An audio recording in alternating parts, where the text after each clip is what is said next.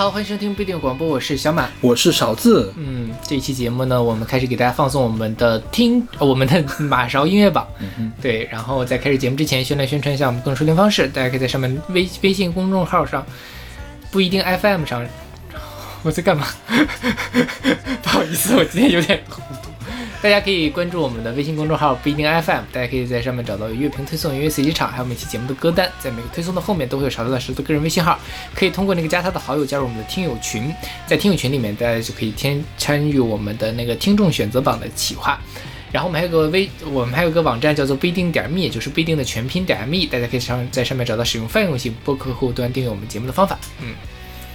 然后呢，我们这一期给大家，这两期给大家放送的是我们前二十的歌曲，以及我们虽然没有进入前二十，但是特别提及想跟大家聊一聊的一些对歌曲。因为前二是有三张专辑已经在听众选择榜里面讲过了，对，分别是这个第一的万青，嗯，然后还有这个梁博的那张专辑，对。还有拍戏少年的专辑，是的。这三张专辑，对，然后所以我们这个跟大家再挑，先来聊聊我们的这个特别提及的专辑。特别提及专辑基本上就是我们俩某一个人评分很高，或者我们觉得说虽然他们遗憾没有进前二十，但是还是很不错，就是有很大突破的。对对对对对对。然后现在这首歌是来自沉默演讲的《太史公之意》，是出自他二零二一年的专辑《不稳定的规律，有序混沌》。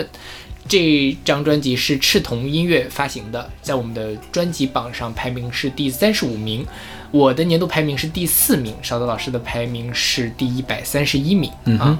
然后，呃，单曲榜上呢，这首歌也被选到了我们的单曲榜里，让大家评价，在三百六十五首歌里面，它的排名是第八十五名。其实还可以哎，对第八十五，这很靠前了。关键是它不是一个特别正统的，对对又不是像万青有那么大名声的一个团，是是是，这个很不错。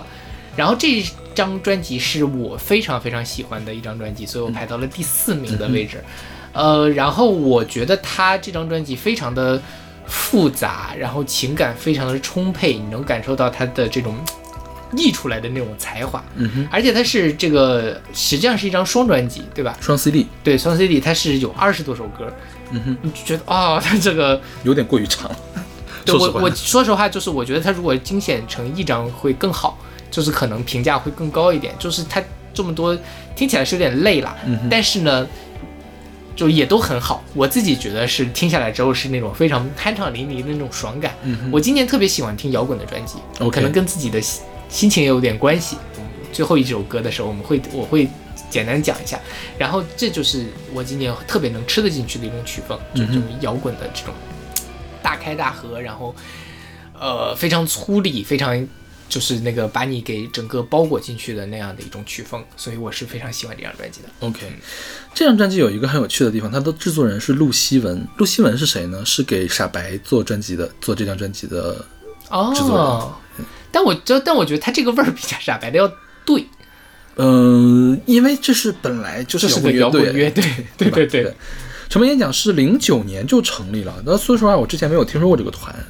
我也是，对，他最开始想叫国王的演讲，但是因为刚取完名字之后，那个电影就上映了，拿了奥斯卡奖，啊，所以他就变成了呃那个沉默的演讲。OK，然后他说他们的所有的状态呢，都是要找这个，因为你一个演讲是不可能沉默的，嗯。所以他是在搞这个冲突、矛盾、对立，还有碰撞、融合这样一个概念。是对对，就是你从这张专辑里面也能够很多歌里面都能感受到这种强烈的冲突感在里面。对，包括他的专那个名字“不稳定的规律”斜杠有序混沌，然后有序还混沌，对。这个事情就怎么说呢？就是什么像那个什么夏天的雪一样的这种感觉，啊，对对对对对对，矛盾对立，然后这个统一。傍晚的晨曦什么的，是的吧，对对对，都是这种感觉。而且我其实，在听这张专辑的时候，我一直以为他们是个台湾乐队，啊，是吗？啊为什么？因为他们很像那种，因为他们的主唱很台湾是吗？感觉有一点点台湾人在去唱那种大陆歌的那种感觉就是那种华北平原的那种感觉。OK，对，然后呃还挺惊喜的，当我知道他们是一个大陆乐队之后哦，，是这样吗？就是因为我觉得我可以去看他们的演出了。OK，好吧。对他们有演出，我一定会去看。嗯这首这张专辑里面，我特别喜欢《太史公之翼》这首歌，因为我我听了这首歌的前奏，我对它的期望就很大，因为它不是一个一般的人会用的一个前奏，嗯，它是一个就是像倾泻而下的那种感觉，你懂吗对对对就是像一一瀑布倾泻而下的那种爽快的感觉。嗯但是其实听完之后我是有一些失望的，为什么？因为我觉得他的这张专辑一直都缺一个爆点，嗯缺一个爆发点，嗯就是他的爆发点居然在开头，在嗯在专在第一首歌的前奏这里，然后就导致我对后面的歌都没有什么印象。啊是对，对，多少会有这样的感觉。是，然后再有一个就是我其实不是特别喜欢主唱的这个声音，啊我觉得他有点 hold 不住，就 hold 不住他想表达的庞大的事情，包括 hold 不住他的编曲。对这个是是有一这这个是他的缺点啊，这个是他的嗯缺点，但是我还是很喜欢这张专辑。我的一百三十一还是在 A 减的范围。对，因为邵老师听了六百零七张专辑，所以一对百三十一还是很靠前的对对。是很靠前的，我挺喜欢这张专辑。我忘了当时我没有给你推荐他们，应该是有给你推荐，有的有的，对，对就你最早给我推的就是这首歌 OK，然后我就当时就被他们抓住了，对你去听了他们的现场吗？我没有，啊，不是他们是吧？对，你听的那个荒荒市是吧？荒石，对。对对对，其实我觉得他们跟荒石，他们像是没有那么搞怪的荒石，没有那么怪异的荒石。对对对，是吧？他们更直抒胸臆一点，对对对，就我我我只是他们的音乐上也没有那么多弯弯绕，是，但是，呢，它虽然不弯弯绕，还是跟正统的音乐不一样的。对，它还是复杂的，对对对哎对。对，就是很很好，我非常喜欢这张，嗯嗯。OK，那我们来听我们的那个年度第三十五名，来特别提及。对沉来自沉默演讲的《太史公之意不稳定的规律，有序混沌。我们是专辑榜。》啊，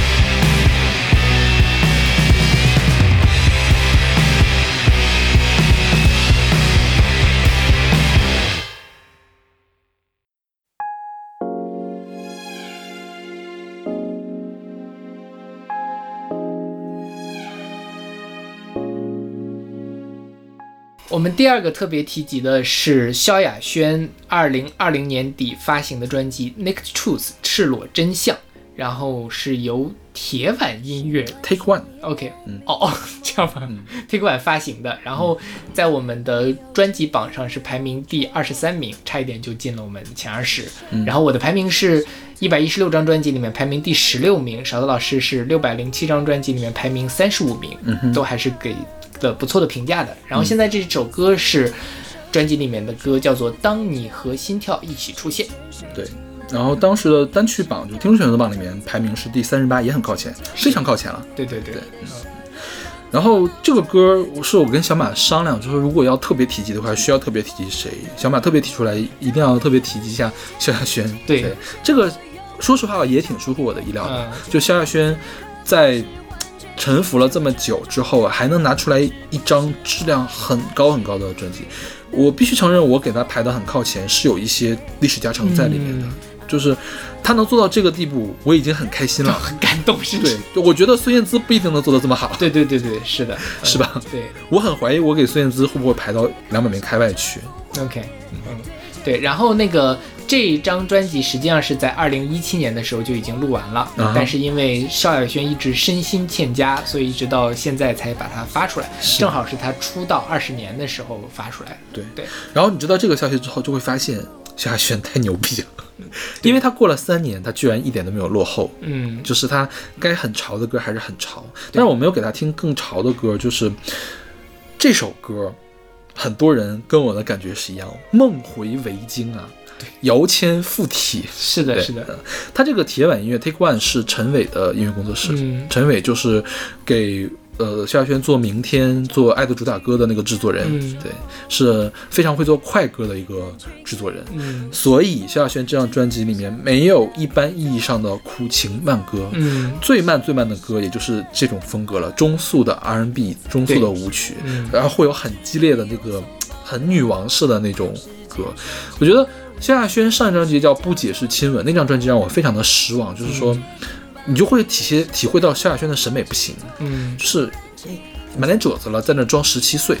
就是装十七岁也 OK，也有人可以四十岁的时候表演的像十七岁，但他问题是，他真的不像十七岁，对。就是他是用了一个错误的皮相展示出来了一个东西。对，但是这张专辑就很成立，我觉得他是萧亚轩是有魅力的，就是他总是能吸引到那些小鲜肉，我是能感受到他为什么能吸引到那些小鲜肉的。他通过这些专辑，他展现出他独特的那种闪光的部分。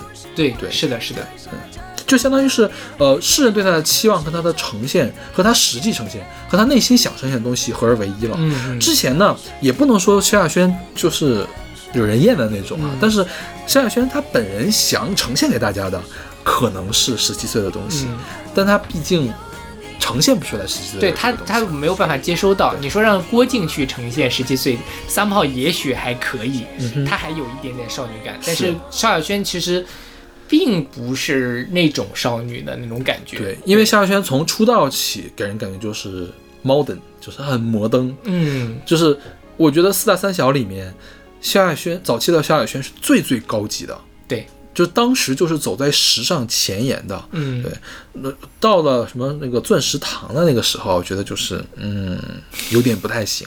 然后这个时候又回来了，又回到了时尚的前沿。是的，对，嗯，就而且我觉得在二零二零年这个时代，能听到一首，能听到一张质量这么高的一个传统的华语流行音乐很难得。嗯哼呃，就是这张专辑，说实话，你放到十多年前，它可能就是一般的一张，或当然也也算不错的了。我觉得不也不是一般了，就是也还可以。对，因为因为什么？因为华语流行音乐一般正统的华语流行乐不是这样的。嗯，正统的华语流行乐一定要有一个苦情慢歌，啊或者是拿苦情慢歌做第一主打。嗯，就是你想蔡依林的《看我七十二变》里面，还是还有什么奴隶船呀一样的东西，Play with Pay》里面还有唇语这样的，就是苦的不行不行的歌。嗯但是萧亚轩没有，所以它并不是一张正统的流行乐专辑。嗯对，对对，但就是反正是很很很惊喜，就是是而且让找到了那种青春的感觉。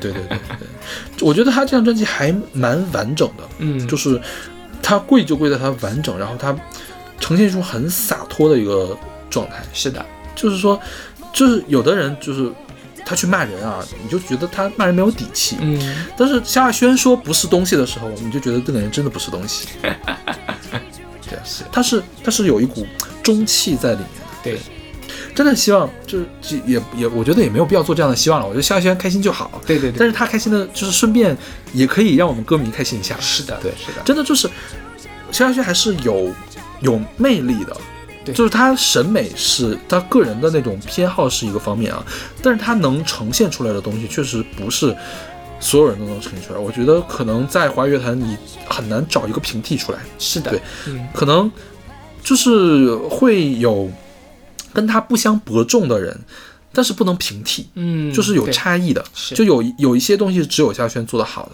对。对，所以还是希望萧亚轩呃顺便发发专辑，对对对。对，就是陈伟辛苦陈伟老师了，OK，那我们来听我们特别提及的这张专辑，来自萧亚轩的《Nick Truth》赤裸真相。然后这首歌是《当你和心跳一起出现》。醒来，双眼迷蒙，空白了有几秒钟。是什么浮上心头，让人赖在被窝，让人舍不得懂？也曾经 solo 一首情歌，重复太久。时间收紧了冷落，于是掉头就走。晴天之后有你的笑容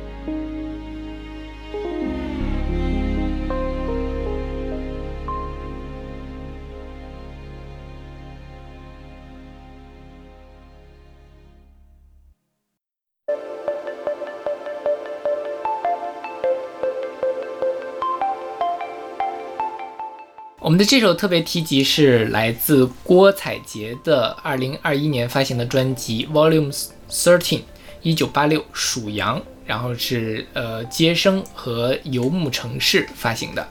这张专辑在我们的专辑榜排名是第二十一名，然后我的排名是第二十二名，邵老师排名是第二十七名。然后我们现在就听到这首歌是呃这首这张专辑里面叫《拿库纳》。啊，然后我们单曲榜里面选的是另外一首歌，是《Never Let Me Go》，是排名第三十六名，也是比较高的一个评价。嗯哼。然后这张专辑是郭采洁跟那个伊德尔，伊德尔之前在上一年的我们年终榜上面是那个有他一首歌是吧？对对对，呃一一块儿合作，他俩应该是在谈恋爱，就最近有什么新的八卦吗？好像没有，好像一直在一起。就就是在一起是吧？对对对，就郭采洁频繁的上各种节目，就感觉她还挺幸福的，嗯就是那种小女生的那种状态都回来了的那种。嗯然后，呃，他们俩一块儿成立了这个叫做游牧城市的厂牌。嗯所以，因为伊德尔是一个内蒙的蒙古族音乐人，所以他有很多这种。呃，游牧的概念，嗯然后呢，又有很多电子乐的，因为他本身做电子乐的嘛，是，然后他会做很重的那种电子乐。是，然后把这些元素都放到了郭采洁这张专辑里面，然后郭采洁也一摆脱摆脱了这个故里的那样的一个状态，然后呃找回了他作为一个歌手本身的那种灵魂，然后在这里面非常。非常自我的在做一些事儿，比如说像这首《那库纳》这首歌呢，他就用了各种各样的语言是来唱一首歌，你也不知道他在唱什么，但是听着还是挺挺有意思的啊、这个郭采洁作为歌手，其实一直都不差的。对就是包括她最开始就是可爱小女生的那个路线，也不差的。就很多人的童年回忆都是郭采洁。嗯，嗯，她上一张专辑叫什么？《爱造飞机》是吧？对对呃，说实话我没有很喜欢，但是你也不能说它很差，对，它它是有一些想法在里面的。嗯，呃，郭采洁的唱功和音乐上的审美要比她的这个表演演技要好很多。是的，对对对，是，就是呃，而且郭采洁今年。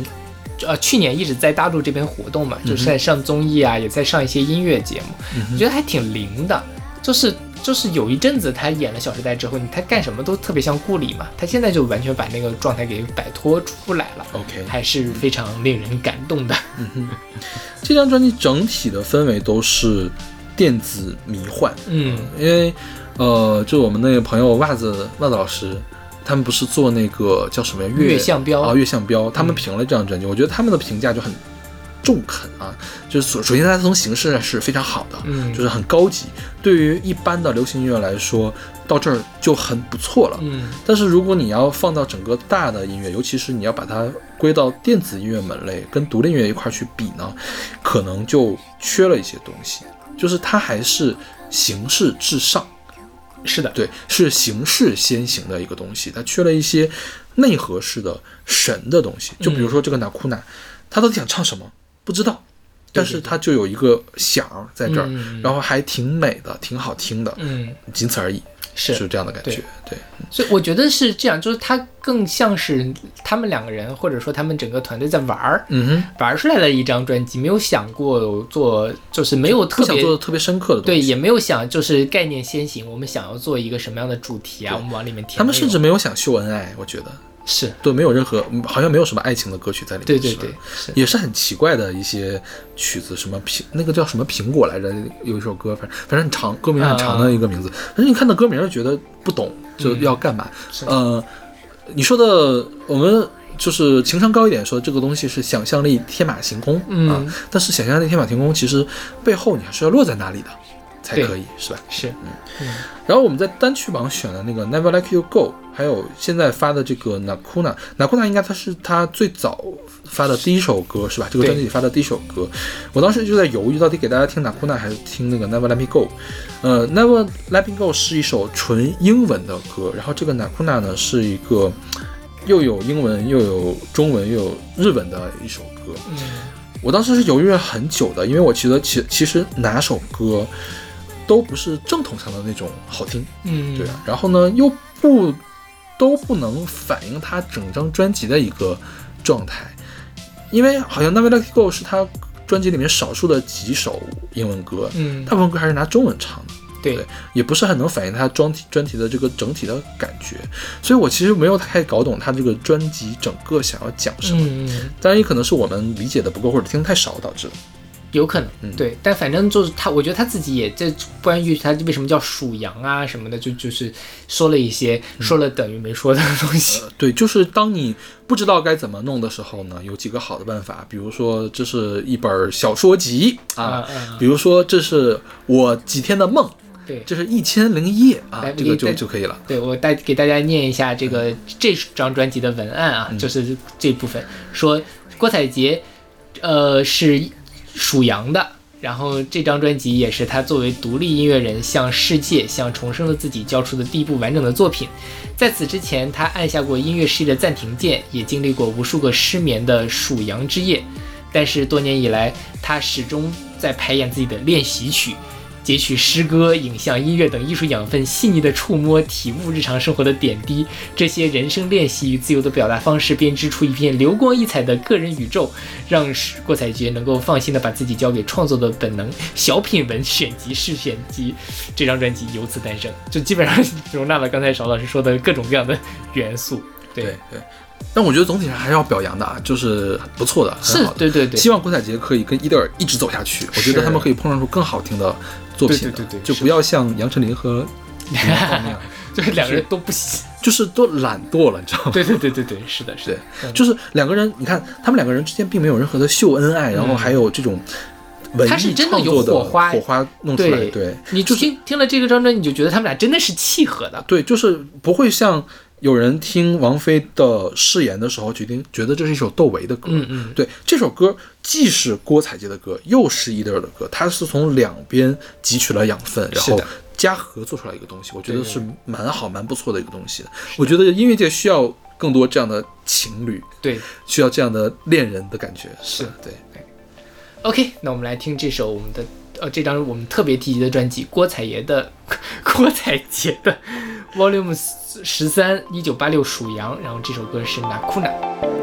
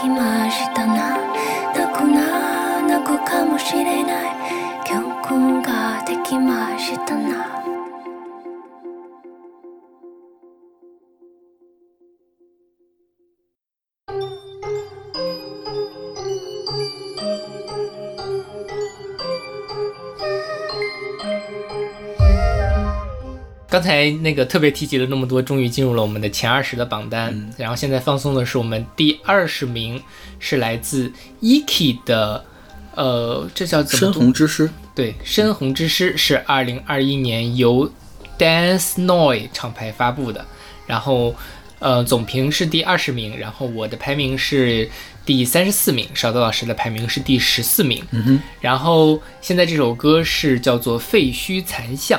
这首歌也出现在了我们的听听众选择榜里，在三百六十五首歌里面排名第三百五十三。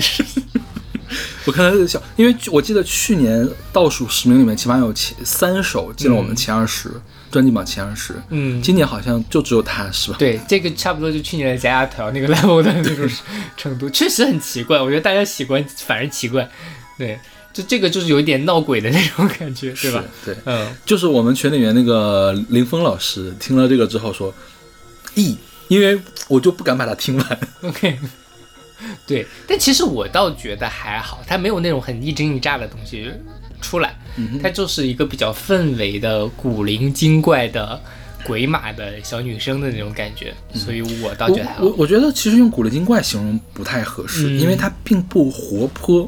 啊，对，它就像个什么呢？就像所有日本传说里面那种半夜里面会杀了你的那个娃娃一样。嗯对，是那种阴森式的恐怖，对，就是。就是你一走入到这个环境里面，好像周围的温度立即降低了五度，然后整个视野变得不清楚了，然后哪里有黑雾出来，然后让你害怕的呢，就不是像小马说的那个突然跳出来的东西，而是说你什么都看不见了。嗯，对，而但是呢，你又觉得周围好像有什么，对，但是你一去看又什么都没有，就这样的东西让人恐怖。是这首这张他这个专辑让我想起了有耳非闻，嗯哼，就是有他那张什么《优购之往生》，其实有一点点这种感觉，就他那一首歌，因对为有耳非闻只做过一首那么奇怪的歌，嗯。其他歌都不奇怪，都是很正常的。是。但是这个 Eki 就好像一直在做这样比较奇怪的歌。是的，呃，Eki 的身份不是特别好查，我就是查了好多地方，好像说他是一个长春的音乐人，嗯哼，啊但是长春出这个行业也挺正常。对，因为长春就喜欢出这种呃重型音乐比较多，但是重型往另外一个发现发展，因为重型音乐萨满在长春嘛，嗯。呃，他们把把这个宗教啊什么的各种东西融合到一块儿，如果去掉金属的部分就是这个了。对对对，对吧？是的，像这个呃 Eki 这张专辑是今年少数几张被 Pitchfork 评了的专辑，就是有人帮他写了乐评，然后我也深入的了解了一下这张专辑的东西，就是说 Eki 说他的创作策略呢是，嗯、参考了就受到了一个恐怖系列游戏叫《零》的启发，我不知道我们之前有没有介绍过《零》，就是讲的是。应该是在噩梦那一期还是什么？嗯就是我我大长篇讲了好多好多的那个，但我不记得有没有这个了。那有可能是没有讲，就是具体每一部的故事都是主人公是一个女的，呃，当然也有男的，啊，就是但最重要的主人公都是女的，她拿着相机去拍照，拍照的过程中可以除灵，然后呢，都是到了一个像固定结界一个地方，就是那个地方永远都没有白天，然后永远会上演着多少年前的一个惨剧，然后就是主人公抽丝剥茧，然后找到这个惨剧是怎么发生的，把所有的暗灵都给抚平掉。你讲过这个故事，对这个事儿就结束，因为它出了好多代。当时玩的这个游戏我没有玩过啊，是我是陪着同学玩的，就是当时它是有 jump scare 的，就是会有突然跳出来的那种恐惧。但是它没有 jump scare 的时候，你也会觉得这个东西很阴森，你是不敢自己跟人玩的。就你觉得我柜子动了，我不能玩这个东西，这样的感觉你懂吧？嗯对，然后加上它的画色调永远都是暗暗的，嗯然后亮度永远也都是暗暗的，然后这些故事又很悲惨，周围又是很日式传统的那种东西，一看就是上古时代的，没有任何现代的东西。然后背景音乐里面总有那种暗潮涌动的东西在，所以就会让人觉得很害怕。然后《深红之诗》这张作品，它最大的特点是用了什么？用了一种技法叫做微分音。微分音是什么呢？我们在钢琴上可以弹到的最小的音程，就是音和音之间的距离叫半音，嗯就是一个白键和它相邻的黑键的这个距离叫一个半音。如果你再小一点，比如说二分之一个半音，在钢琴上弹不出来，这个音叫做微分音。微分音可以通过什么弄出来呢？弦乐是可以的，比如说那个小提琴，你是可以滑音嘛，你是可以弹出来两个音之间的那个音的。再比如说吉他也是，你你是按弦嘛，你不按到那个品，你多按一点点，它就是另外一个音了。然后这个叫微分音，因为微分音。本来半音这个音程，或者我们常说的什么大那个吹吹痛三全音，或者是之前那个增益可用的那个减三和弦，已经是很诡异的、很不和谐的和弦了。那如果你用一个连钢琴上都弹不出来的这样一个音程，就会进一步加大它不和谐的感觉。它就是用这个东西来这个维持着恐怖的氛围，然后加上它后面用了很强的这个 混响，还有还有特别你不知道它怎么调出来的那些贝斯的音色，嗯然后加上他本人这个，你说他可爱吧，他是可爱，嗯但是他又有点冷的，又有点疏离的，然后唱着这种旋律诡异的歌曲，就让这张专辑变得很恐怖了。是的，对，嗯。然后他其实，嗯，他也很愿意做这些符号学的东西，比如说他最后一首歌叫，其实是叫《双月》。双月呢，他用了一个我没有见过的汉字，那个汉字可以表示两个月亮。嗯其实我也想象不到什么时候汉字可以用来表示两个月亮，什么时候会用到这个嗯情景。呃，这个确实是我忘了是康熙字典还是《说文解字》上就有的一个字。，OK，，对，但是我们现在已经不用的一个字，嗯就是它长得特别像那个点卯的卯啊、啊，就是叫就是 double moon 的意思、嗯 t w o moons 的意思。对，然后这个它这个厂牌叫什么？Noise Dance 嘛，嗯。好像是上海的一个就是独立的厂牌，它发了很多这种氛围的呀，或者是工业的呀这样的东西。然后 Eki 这个人很高产，他一般在 Bandcamp 上去发专辑，当然你 QQ 音乐也找得到，他起码发了四五张专辑了。，OK，对，就很高产，因为这个东西可能，因为他早期的更像一些小品，嗯。像这一张开始，它这种完整的概念的有故事的这种这种专辑，但是其实我也不知道他讲了什么故事，嗯。我现在也不知道他唱的到底是什么语，，OK，不知道歌词是什么，对。也没有查到他的歌词是什么，所以我就很困惑，我不知道废墟残像到底指的是什么东西。然后他有一些歌是拍了 MV 的，他的 MV 也很有趣，都是可能在长春的某个公园里面拍的。他穿的一套那个萝莉服，然后那个白丝的袜子，嗯。就特别特别好看的一个状，就是二次元男生会心动的那种状态。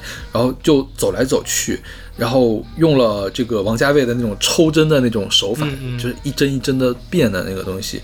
呃，它的色调可能稍微调一点点，就没有那么明艳，嗯稍微暗淡一点，就也很诡异，也不知道是表达什么。但是这个就比较搞笑。但我们其实可可能在听的时候也不太，呃，有必要去了解的那么深。对就是如果你对恐怖的东西没有像林峰老师那么抵触，就是一听了之后就要把手缩回去的那种感觉的话，是可以去尝试一下的。我觉得有一些东西蛮刺激的，其实它其实是有刺激的部分，它不是突然跳出来的刺激，它是整个笼罩起来的刺激。它有首歌叫《五重降雪》，它还用了就是中国的传统乐器，嗯哼，对，他是把传统乐器跟这种恐怖氛围电子音乐弄到一块儿，我觉得这个人还是蛮厉害的，是的，就是。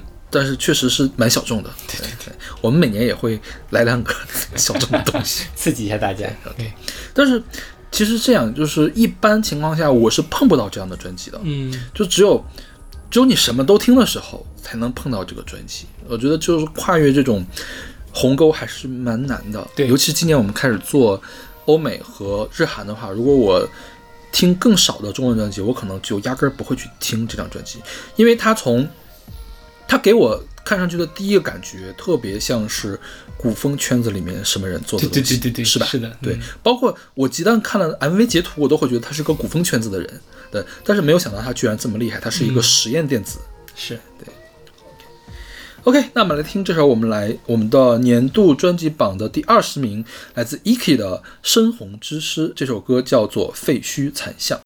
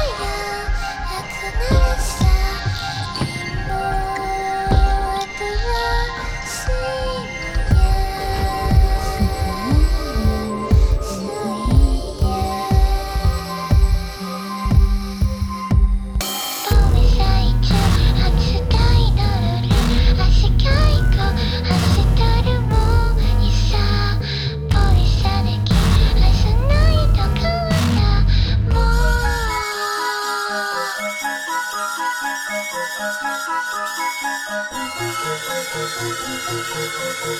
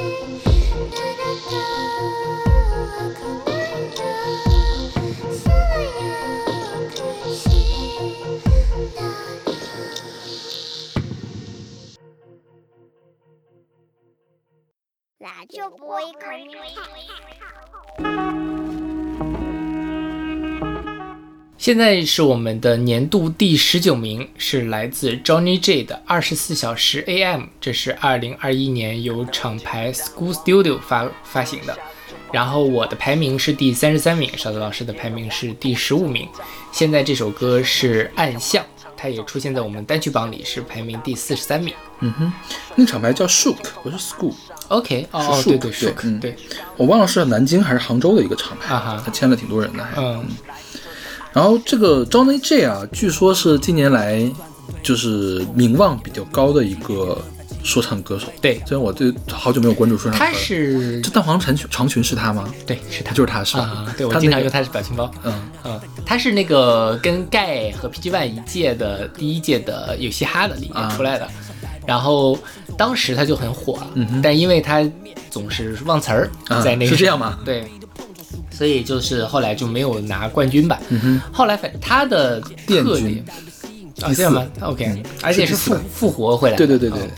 然后他的那个特点就是他歌词其实是大家比较喜欢的，嗯所以就是在说唱圈里也算是和比如说像盖和 PG One 不太一样的一个路数。对，嗯，哎，所以盖算什么路数？盖的歌词一般是吗？盖盖是气势取胜，盖是那种吧，盖是那种有点市井，然后有点中国风这个什么江湖气的那一种东西。嗯然后周星这还是会比较关注于自身的，我觉得嗯就是挖的比较深的那种。嗯嗯就比如说我们现在讲的这个暗巷，它其实它讲的是这个呃嘻哈歌手嘛，经常会内省的一件事情，就是嘻哈到底是什么，或者是我牛不牛逼这样的一个事情。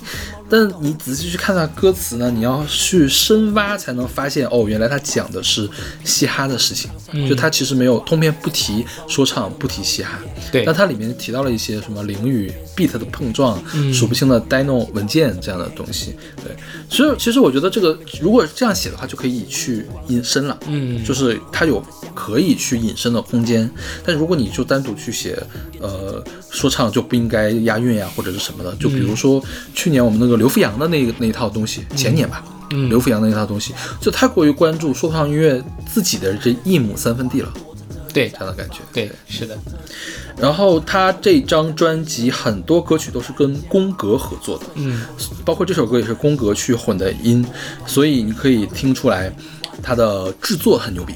是的，对，就是他的 beat 非常的好。对，就是他这个专辑，说实话，今年的说唱专辑不太给力哈。我们前几年说唱是连续连了好几年，也不能说不给力吧，因为今天小老虎的专辑我不喜欢。嗯其实小老虎那张专辑很多人好都是非常大的好评的。对但是就是无奈我不喜欢，我是真真是没看出它好在哪儿。嗯嗯对。然后就是，所以就是这应该是唯一张上榜的那个说唱专，嗯啊、我想起来了，刚才我们还讨论去年的第一谁，去年第一不是小老虎吗？不是小老虎。哦，对，去年第一是小老虎，对，不是莫宰羊，莫宰羊前年是前年的第一是莫宰羊像我们已经连续好几年是然后在前年是那个呃智火帮，嗯对，所以就是我们还还是很爱说唱的。但是今年，我觉得张震这这张好好在就是它是一种比较内省的、内敛的一种表达，嗯包括他在第一首歌里面什么欢迎来到什么二十二十一世纪第二啊这个二零年代，原以为怎么样，但发现怎么怎么样之类，他是。他就是说他，我觉得他是有一点沉淀，就是他说嘛，说不管是疫情的影响，还是人生角色的转变，都让我花了很长的时间来适应。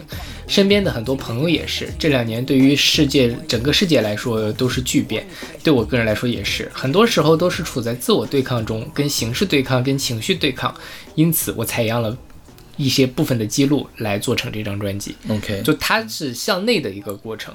那这种说唱专辑其实是比较容易打动到我的。是，嗯，OK，那我们来听这首来自 Johnny J 的《暗巷》，选自我们的年度第十九名，二十四时 AM。可能已经被淡忘。这里下雨就暴露着万象，世上最起眼的花骨朵在这里绽放。虽说这是一条漫长能走出来的暗巷，走出过大把干将，从水深火热之中走到岸上。摸黑望尽，也许高楼，也许深渊万丈。说着牌子，一切开始都是来自这条暗巷。就算在那时光是更热，温度更冰；就算在对面总是空如旷野，无人问津，也乐在其中，无所畏惧，像在文艺复兴。就算还是片荒野废墟，依然寸土寸金，在这里汇聚，用最擅长的方式对抗阴暗。但各有各的风味，各有各的重口轻淡，也各有各的天赋，各有各的技艺像待爆发的火山，总有天会让人惊叹。不是靠门面，是来自暗巷里的沉淀，是灵与笔的碰撞，数不清的 demo 文件，看起来玩世不恭，难免让人带点成见。只要一旦被吸引，就会彻底沦陷。都想要学着冲出，看不断线，不上寻条大路走。说就像不怕巷子深，都还没冲出巷子口，一边跟冰冷世界对抗，一边在继续酿着酒。只要还有人点头，还没放下空中晃的时候，可能已经被或者幻象，世上最起眼的花骨朵在这里绽放。虽说这是一条漫长的走出来的暗巷，走出过大半干将，从水深火热之中走到岸上。摸黑往前，也许高楼，也许深渊万丈。数着牌子，一切开始都是来自。地都是关于这的消息，我开始讨论人头青跟资本做的交易。随心欲滴的蛋糕摆在桌上，满是猫腻。伴随着赞美声跟批判，终于站上高地。暗巷里突然春光乍泄，把冰跟雪都化解。初出茅庐的忽必烈，消失在雄才大略。当现实峰回路转，绝对比电影还哇塞。从绿皮车到头等舱，想完成阶级跨越。Started from the bottom, now we here。得到的成就感就像是征服全世界的星星之火，终于燃起，照亮整片黑漆漆的夜。如果没有暗巷，就没这一切。别只是顾着光线走上台面，把灵魂丢在巷子里。别让自己最讨厌的人后来看着像自己。当鼓点吹着音响，手里握着麦，别忘了一切开始只是最纯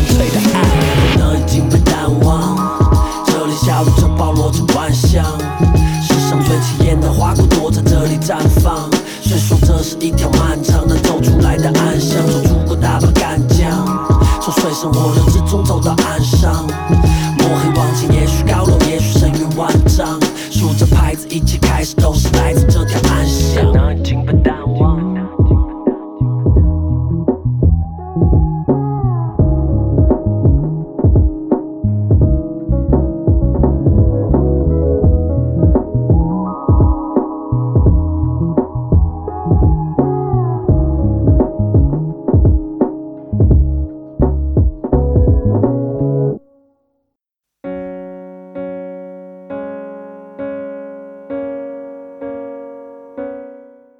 的年度第十七名是来自方浩文的《Lost and Found》，是二零二一年由 Strawberry Fields 发行的专辑。然后，呃，勺子老师的排名是第六名，我的排名是第三十八名。现在我们听到的这首歌是《怨》，然后这首歌在单曲榜上面的排名是第十三名。差一点进前十啊！是的，对，嗯，因为它，我觉得它也是近几年来旋律写的比较好的一首歌了。嗯对，我觉得可能到不了 Forever Young，就艾依良的 Forever Young 那个级别，往下降半级嗯是可以的。是的，对嗯嗯。然后方浩文是一个香港歌手，他最早是在台湾出道，然后出的国语专。推出专辑的时候，因为他长相酷似日本红星松田圣子而受到瞩目。方浩文说，他自己初到台湾的时候，公司是以滨崎步为蓝本来打造他的，真是难以想象哎。但是他笑称自己是槟榔西施，就是没有学没有那个槟榔滨崎步那两把刷子。然后他当时反正是阵容还不错，一家养方文山就是照着孙燕姿的那个 OK 东西去打造的。但后来反正他回到回流香港之后，就从这个粤语圈重新出发。嗯然后这两年在粤语圈也算是混得还不错的对一个，因为我记得他上一张专辑应该是进了我们的前五十，嗯就是忘了是哪一年了，反正好几年前了，进了前五十。今年的话，就是他这张专辑让我刮目相看，就我之前没有意识到他是这么会唱抒情歌的一个人。嗯，对呃，除了抒情歌之外，其实他这张专辑里面也尝试了很多不一样的东西，比如说另外一首歌叫《人话》，它是电子打底儿的，就是它很脉动的那种电子结构，还蛮另类的那种感觉，所以我觉得也是，呃，其实香港也有人在做这样的东西，嗯但是他做的比较好的。是。然后这张专辑没有上架，在在大陆地区，啊对对对，是。然后这首歌是《愿》，他还有另外一张专辑一一首歌叫做《忘》，这个都是一九年的时候发行的单曲，对然后也是回应了当时的一些呃社会形势吧。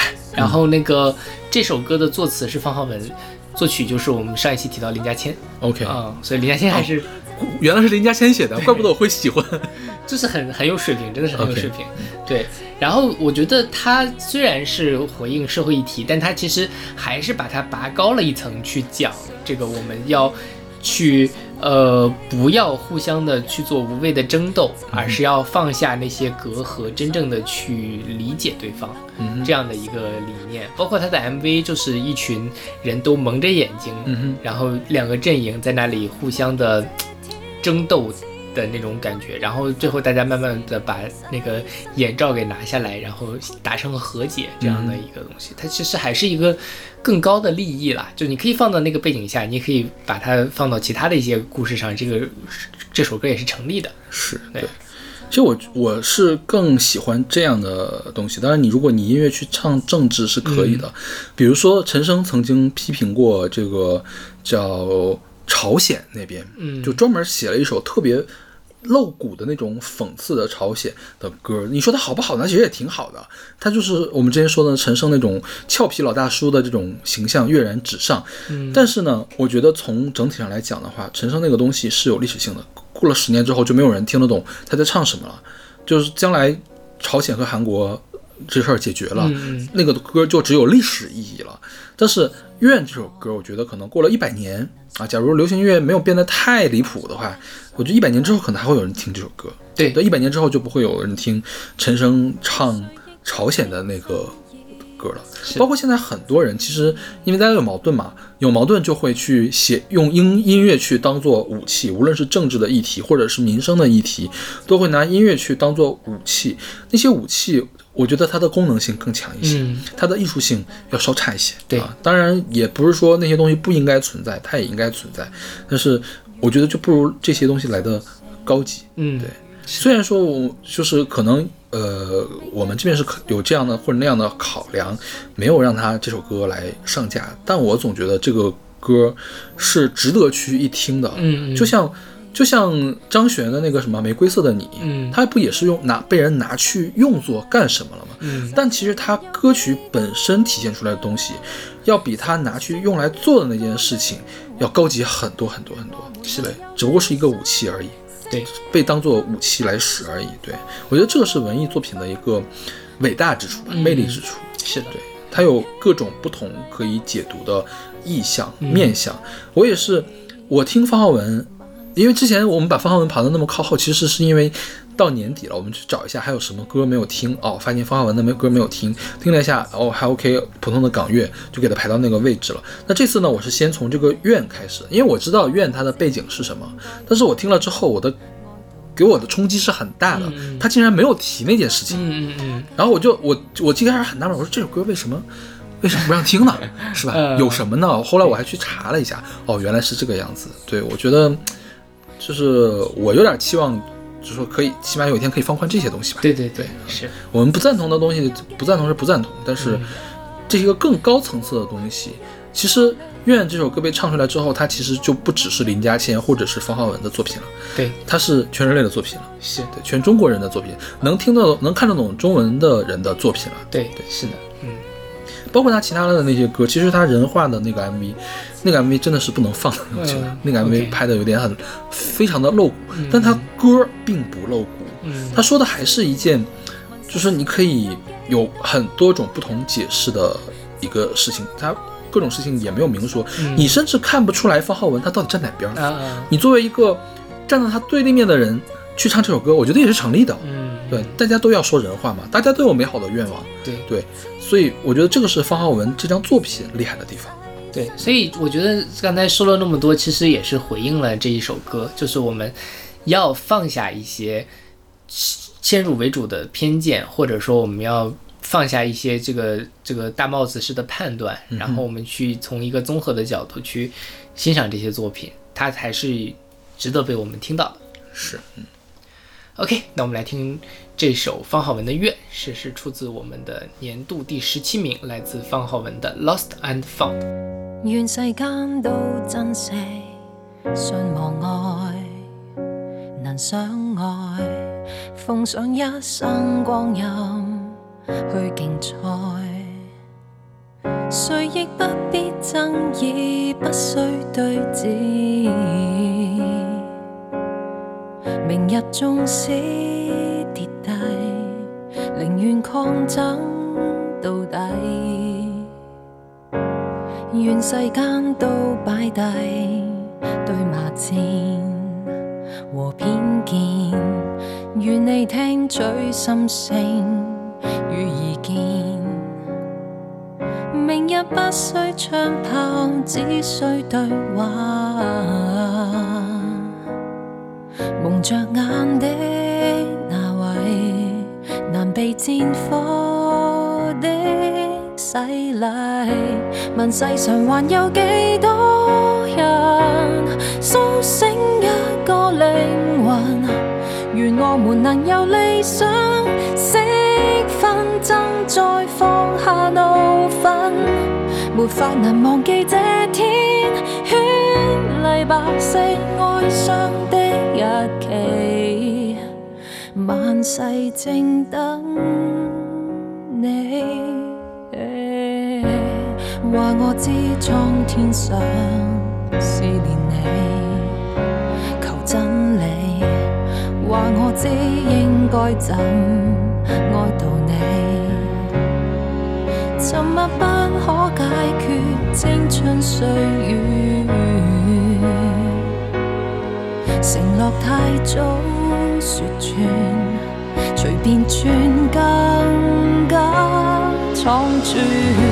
问世上还有几多人撫慰一个灵魂？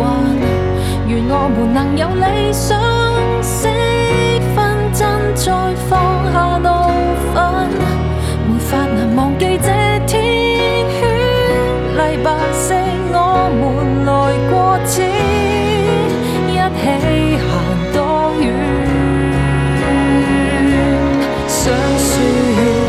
世上还有几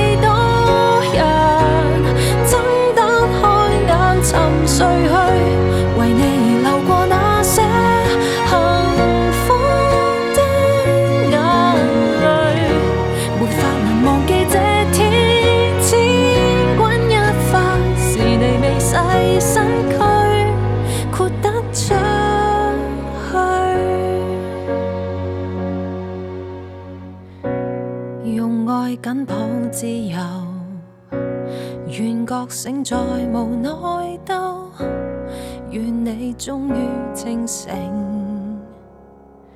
有沒有？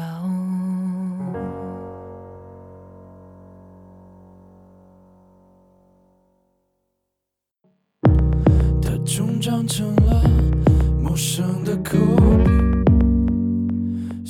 我们的年度第十六名是来自词饿了的《当我们从潮汐中醒来》，是二零二一年独立发行的一张专辑。我的排名是第十八名，勺子老师的排名是第二十六名。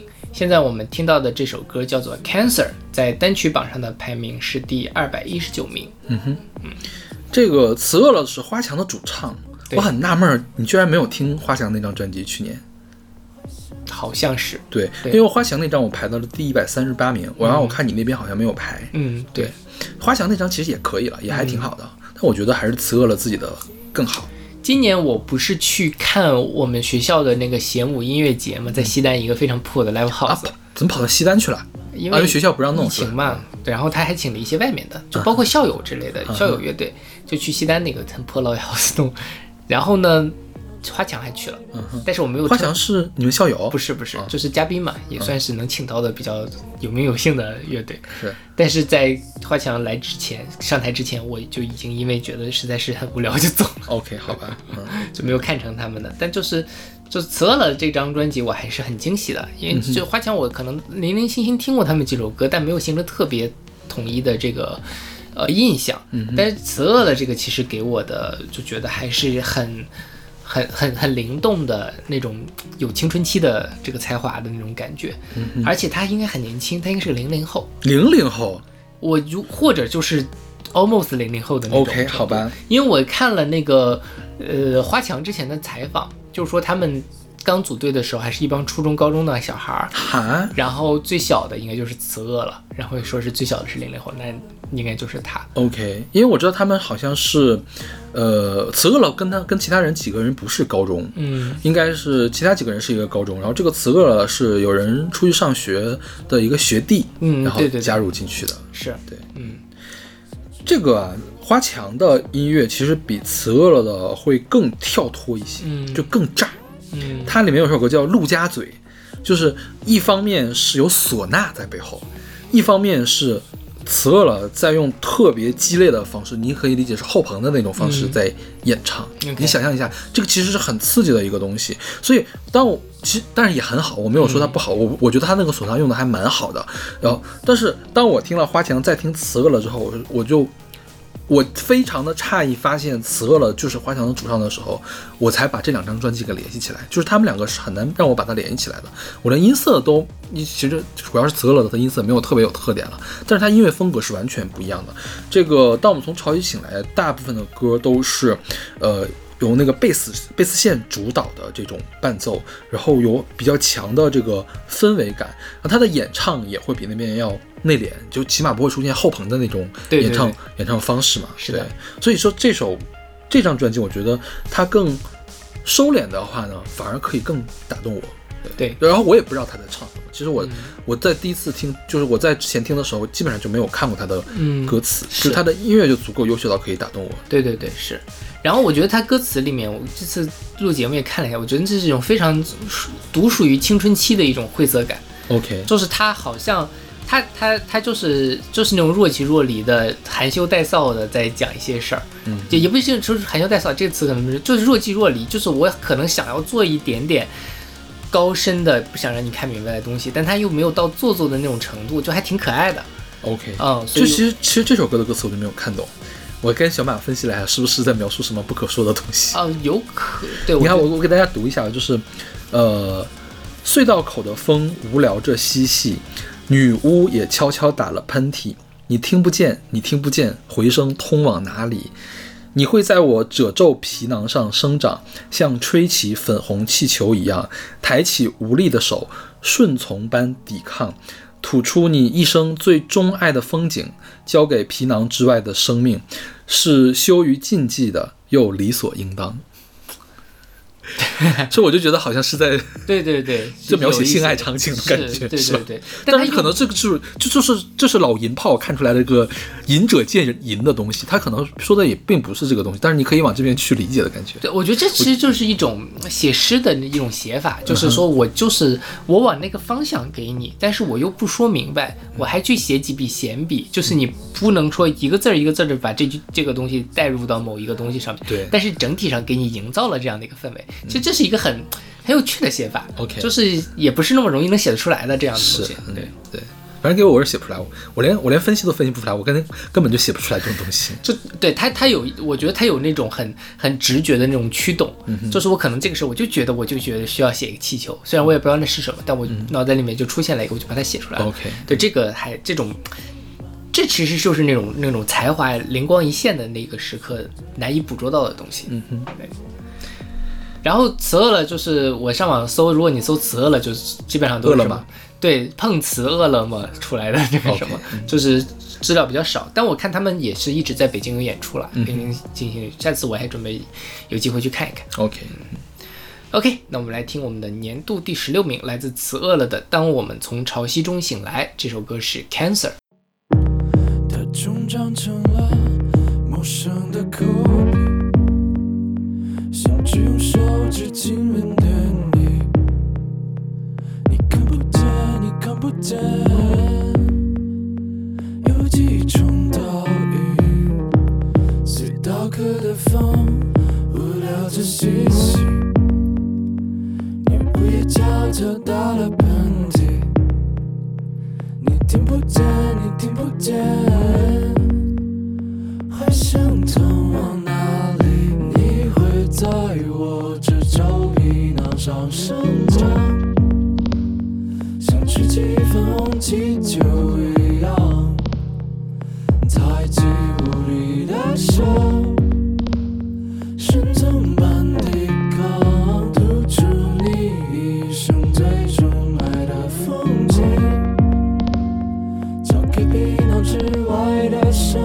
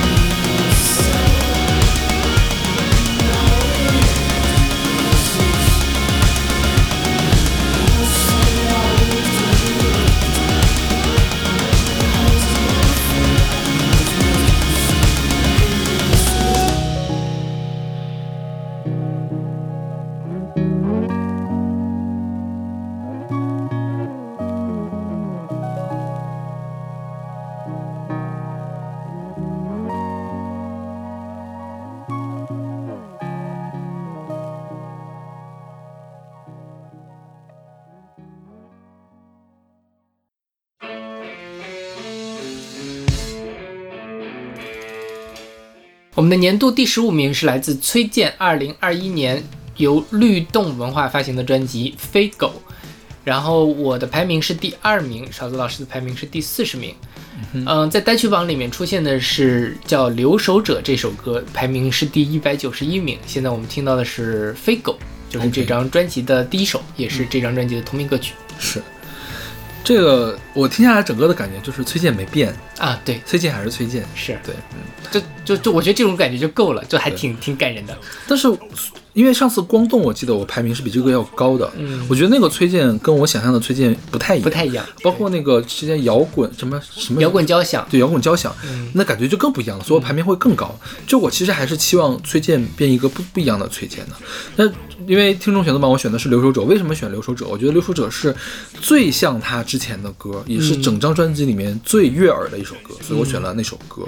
呃当然评分也还可以吧，一半儿的位置呢。对对对就是像这种比较奇怪的又不悦耳的歌能排到一半，也还可以了。是的是，嗯。然后崔健舞这张我为什么排到第二呢？就是我觉得我听到了以前的崔健，就是在中间有一段时间里，像刚才邵老师说那些当然也很好，那些我都给了很高的评价，但这张就是觉得你这个崔健这么多年来，他还在坚持着同在说同样的事情，在坚持着做同样的类型的音乐，有着同样的精神内核，这个事儿还是挺挺感人的。OK，所以他的这些他想表达的东西就完全的被我接受了，嗯哼然后我就非常非常喜欢，而且我觉得他的这些音乐。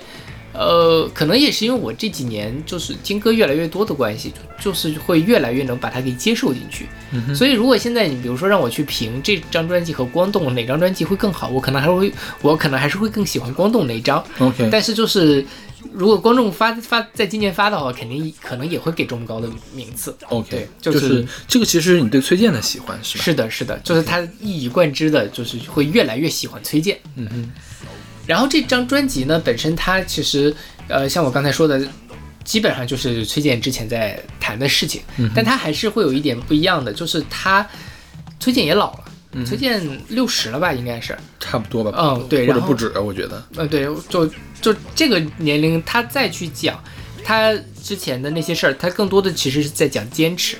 坚持讲的是我不想改变，我不要被改变这样的一个命题。所以他一开始在讲说飞狗，就是他一开始这个专辑文案里面，包括他第一张专辑就写第一首歌就写说是我们都是坐在计算机前面的狗。对，说是我们像计算机前的狗，不如说我们是一条正在飞的狗，就是在黑洞里面飞的那条。嗯然后就是说我虽然就是一只狗，但是我也要飞。啊、这是一开始说我是一个，就是我就完全不想被妥协的一个形象。但是到最后一首歌，它叫做继续，继续的时候他又说，仅仅是在站立，站立在出生的土地，天空压下来考验我的耐力。你的身体弯曲为我哭泣，你的心却要我继续。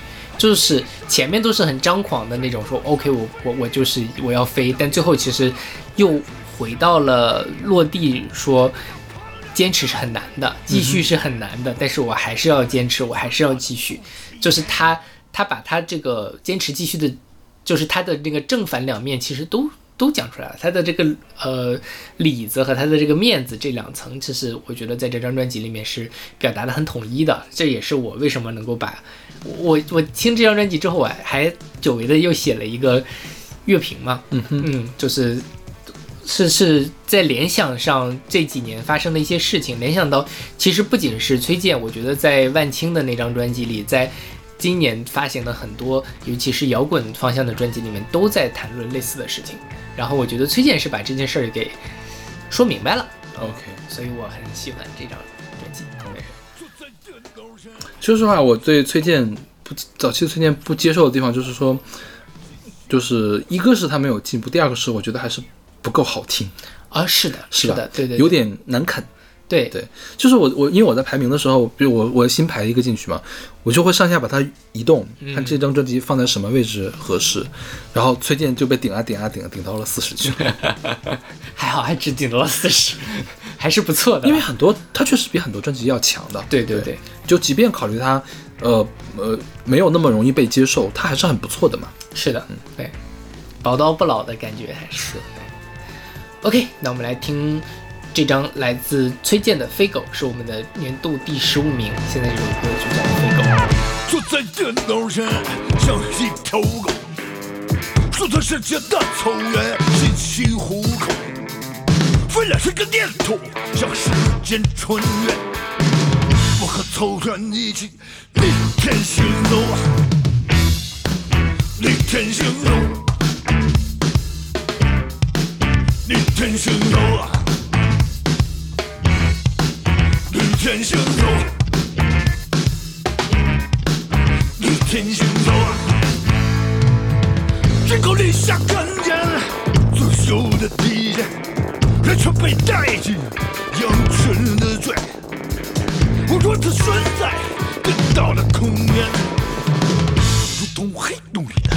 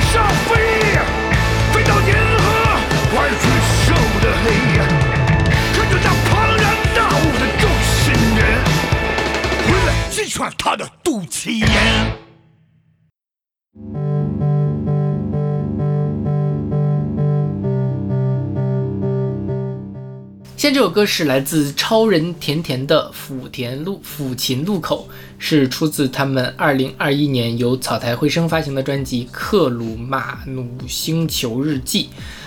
呃，总评是第十四名，我的排名是第二十名，勺子老师的排名是第二十二名。这首歌叫做《抚琴路口》，是在我们的单曲榜里的排名是第三百零八名，是比较靠后的一个位置了。是，对，确实比较奇怪，我觉得是合理的。但是我但我当时听的时候特别的喜欢，我觉得这个嗯。太棒了，就是有各种各样的采样和天马行空的想象。就我当时还没有看它后面的这个童话的这个背景，嗯，就我就能感受到他是不是他们是想玩点什么超现实主义的东西了。对对对，嗯，超人甜甜今年呃去年上了《草莓星球来的人》，嗯哼，一轮游，嗯，一轮游呀，对，就是我很很可以理解吧，因为他这个确实是没法红。对不太容易被接受的，而且我不知道你有没有看过他们的现场的那些视频哈，没有，就是他们的那个配置实际上是有三个人都在唱歌的嘛，然后那个女生除了唱歌之外，很重要的一个角色是要表演，嗯，然后她就在那个呃草莓星球上就在那里表演，然后跳舞啊之类的，但她其实更像是在演那种童话剧的那种感觉，呃，然后你就可以看底下的那些评委的表情，张亚东反正就是老好人嘛，一直在那里笑，啊、盖呢就很开，他就觉得觉得很好玩，然后萧敬腾就一脸便秘，什什么东西，然后张碧晨就一脸冷漠，基本上就是反映了大众们对于这种音乐的接受程度，就是会想你在干什么。OK，但是我自己，因为我看那个呃草莓星球的时候，我当时觉得它很好玩儿，但是我没有太细想他们在干嘛。后来我仔细听了这张专辑，我觉得一是他们的这个故事很完整，第二就是他们音乐其实做的也很好，是就是除去他的那些故事性之外，他们的音乐本身也是很好听的。对哦，这个事儿还挺难得的。因为它很复杂，嗯，用了复杂的编曲就可以达到这一点。我最近正好在看童话，我在看《魔方大厦》，嗯，就是那个那个那个那个叫什么来着？郑郑渊洁，郑渊洁的那个《魔方大厦》。然后，因为我之前也看过一些其他的童话，比如说大林和小林，应该是冯冯骥才写的吧？嗯我觉得大林小林写的就不好，因为我觉得他逻辑不通，也 OK，他但是我觉得他的想象力不够丰富。嗯郑渊洁的想象力真的是好丰富呀，就是说他怎么想到的这一点，就是他他写出来了，你觉得哎是可以是这么想的，但是你让我想，我真是想不出来。是的，对对对对，我觉得这个这张专辑给我的感觉就是这样的。是对，它有一个完整的故事，一个叫顾晓明的女主人公，一在一个个在不同时空里的不同遭遇组成的或惊险、或神秘、或纯情的故事。嗯对，对对，它有非常复杂的一个设定？是是是，对对对。然后这个抚琴路口去查了一下，成都有个抚琴商圈，就是真有抚琴路的，它就是叫。怎么平行世界里面的抚琴路嘛？这个抚琴的路口是唯一一个没有被磁场干扰的区域，所有从海盗那里淘来的磁带，只有在这个区域转动才能变成音乐。设定是这个样子的，所以你看中间那个女歌手在用成都话说话，因为抚琴路就在成都。是的，他们就是一个成都的乐队，这就回到了我上一期的时候讲，南京乐队有一个自己的气质，成都乐队我最近在想，成都乐队的气质是什么呢？松弛。他不会去直接探讨那么宏大的东西，而是从一个生活的小点开始说，OK，我就可能就是一个很私人化的表达，但他这个私人化的表达做得足够好，他还是能够打动到你的。比如说像这个，其实哪怕你没有太你不了解，说实话，他那个设定过于复杂，我都没有仔细看了，其实。我也没有太看明白，但是包括有些其实你也搭不太上，比如他有首歌就是我一定要戴上我的滑雪眼镜吃早餐这件事儿，对吧？它本身放到。如果你只放到那首单曲，那个就是他们在草莓星球上表演，你可能就是嗯，为什么要戴滑雪眼镜？这事儿其实是前要没有 context 的，你是理解不了。但是你能够感受到它里面想表达的那一种感觉，那种很微妙的那种松弛感，那种不太就是就是跳脱设定的那种感觉。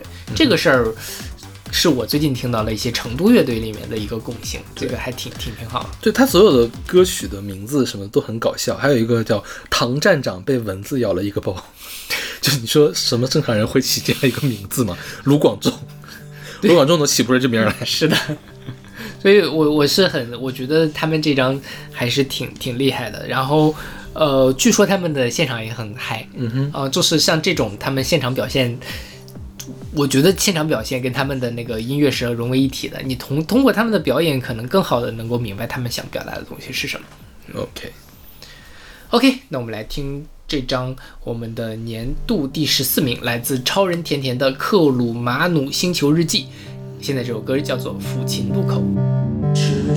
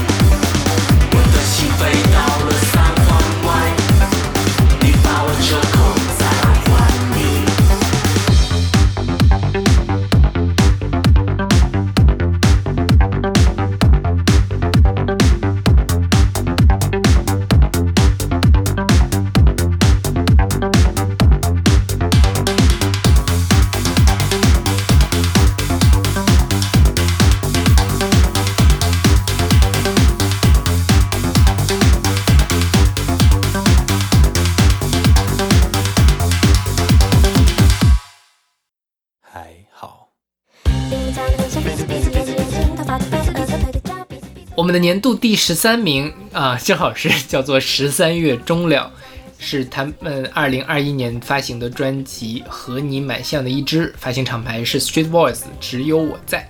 然后，呃，我的排名是第二十五名，勺子老师的排名是第十三名。这首歌叫做《你们长得蛮像的》，也出现在了我们单曲榜里，在三百六十五首歌里面排名第三百四十七名。比刚才那个靠前了一点吧？比哪个这不是倒数第十名了，比去年要好的。啊？对，倒数第二十二十名左右。对呀、是，就在你看，就像刚上就是那个什么 Eki 那首，嗯，然后还有那超人甜甜，还是这个十三月终了，都是三百名开外的了，已经是对就是大家，就是我们还是有一些恶趣味在的，对，是吧？对是。然后这这个个这个团是一个台湾的团，对他们又是北艺大出来的。OK 北艺大三杰有哪些呢？草东没有派对、孔雀眼，还有 Decca John。是对，嗯，他们这个团还是，说实话，我我听第一遍，小老师一开始跟我说，哎呀，就我就我觉得特别好，对吧？你给我推了一下，我听第一遍，我没太听明白他们在干嘛。嗯我后来又因为小老师说很好嘛，我又听了两遍，哦，我大概听进去了，嗯我觉得还是很厉害的。，OK，所以就是我觉得这个听这种稍微有一点另类的，然后晦涩的音乐是需要一定的情境的，就你在一个比较特定的时间段听这种东西，你才能够把它给吃进去。它不是那种任何时刻都能够把你给击倒的那样的音乐。这个歌啊，就是我在没有管他在唱什么，在没有管他这张专辑的概念是什么的时候，就直接打动到我了。嗯因为我从来没有听过人这么唱歌，无论是中文的还是英文的。嗯对，他其实用了一个特别快速的这个东西，你一般说唱歌手也就是这个语速了呗。对对对，是吧？是。然后呢，他用了很多在流行音乐中不会用的和弦走向，嗯对，很像爵士，但是呢，他又没有爵士的那种节拍的律动，他其实还是一个呃快板的流行乐的一个节拍的律动，但是它用了大量的爵士的和弦，所以光是这一点制作，包括它这个旋律拐来拐去的，然后不断的去转调，就很打动我。就是它从形式上就很打动我，就我是一个很容易被编曲和旋律打动的人。嗯哼对，所以这个一早就是会排到我的比较靠前的位置的。OK，对，当然如果你继续去深挖他做什么，你会觉得这个东西做得更有趣。就它的，它也是有一个概念，它也是个童话故事，它是个玄幻故事吧，嗯就是一一个化石复活了。嗯化石复活了之后，他碰到的各种各样的事情，然后这是一条明面上的主线。暗里的主线呢，他想讨论的是家庭的问题，比如说这首歌你们长得蛮像的，他想表示的是一家人里面会变得越来越像嗯这样的感觉。对，但是他用了一个很超现这后现代的这个方式来表达，就是很多意象在这里堆叠，比如什么毛象大兜虫啊、巴布亚企鹅、美洲豹啊什么什么的，对。然后呢，它的核心其实是想表达那个，但是这个这个表达其实需要解读才能理解的一个东西了，就还不像是刚才那个东西有那么完整的故事性。对它其实是没有故事性的，它是更抽象的一个东西。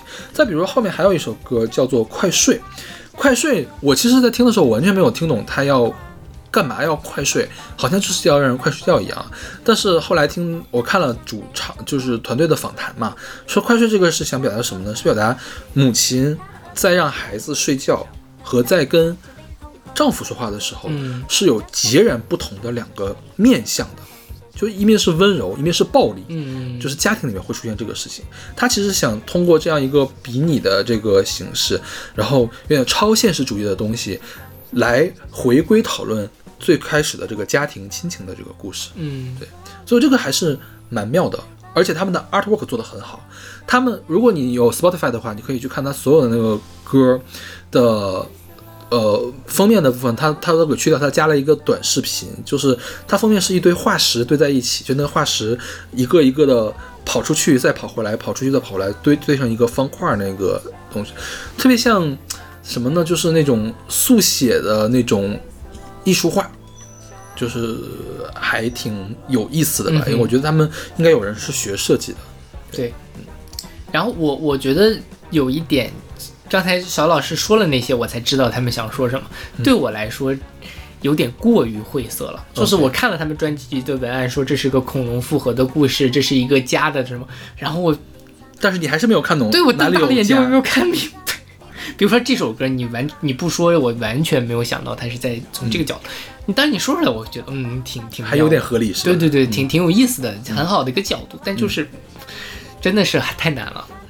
所以我觉得大家不喜欢也是 OK 的，但是如果它恰好可以触动到你某一点点审美的话，你就可以去挖掘一下，然后你就可以得到更大的满足感。是的，是的我觉。得这个是这种音乐的妙处了。，对对对对对，对我来说就是我最后也是被他的音乐打动了，因为其实确实看不太懂，但是他那个音乐我就觉得嗯，把我打通了，我觉得是很很很灵动的一个东西。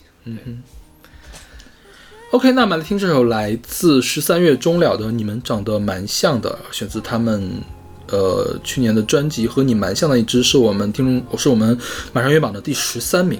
这也是我们这期的最后一首歌了。OK，啊，然后我们下一期继续给大家放送前十二名，其实前十一名，对因为因为呃十八名刚才我们有提是拍戏少年，对然后十二名的话是梁博，对然后下期我们我们可能还能再谈一下万青那张专辑，是吧？对对就如果你们想听详细的的话，可以去听我们上一期节目，是我们讲了很多啊。对对对，就是希望大家都把这几期听了吧，我觉得听了是不亏的。OK，那我们下一期再见。下期再见。还好。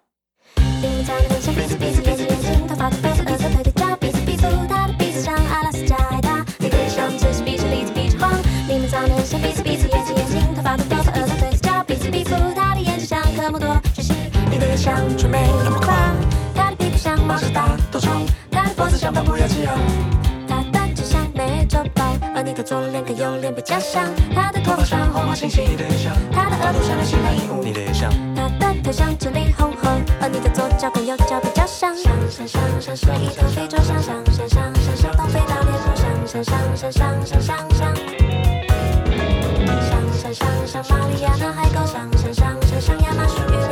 想想想想想想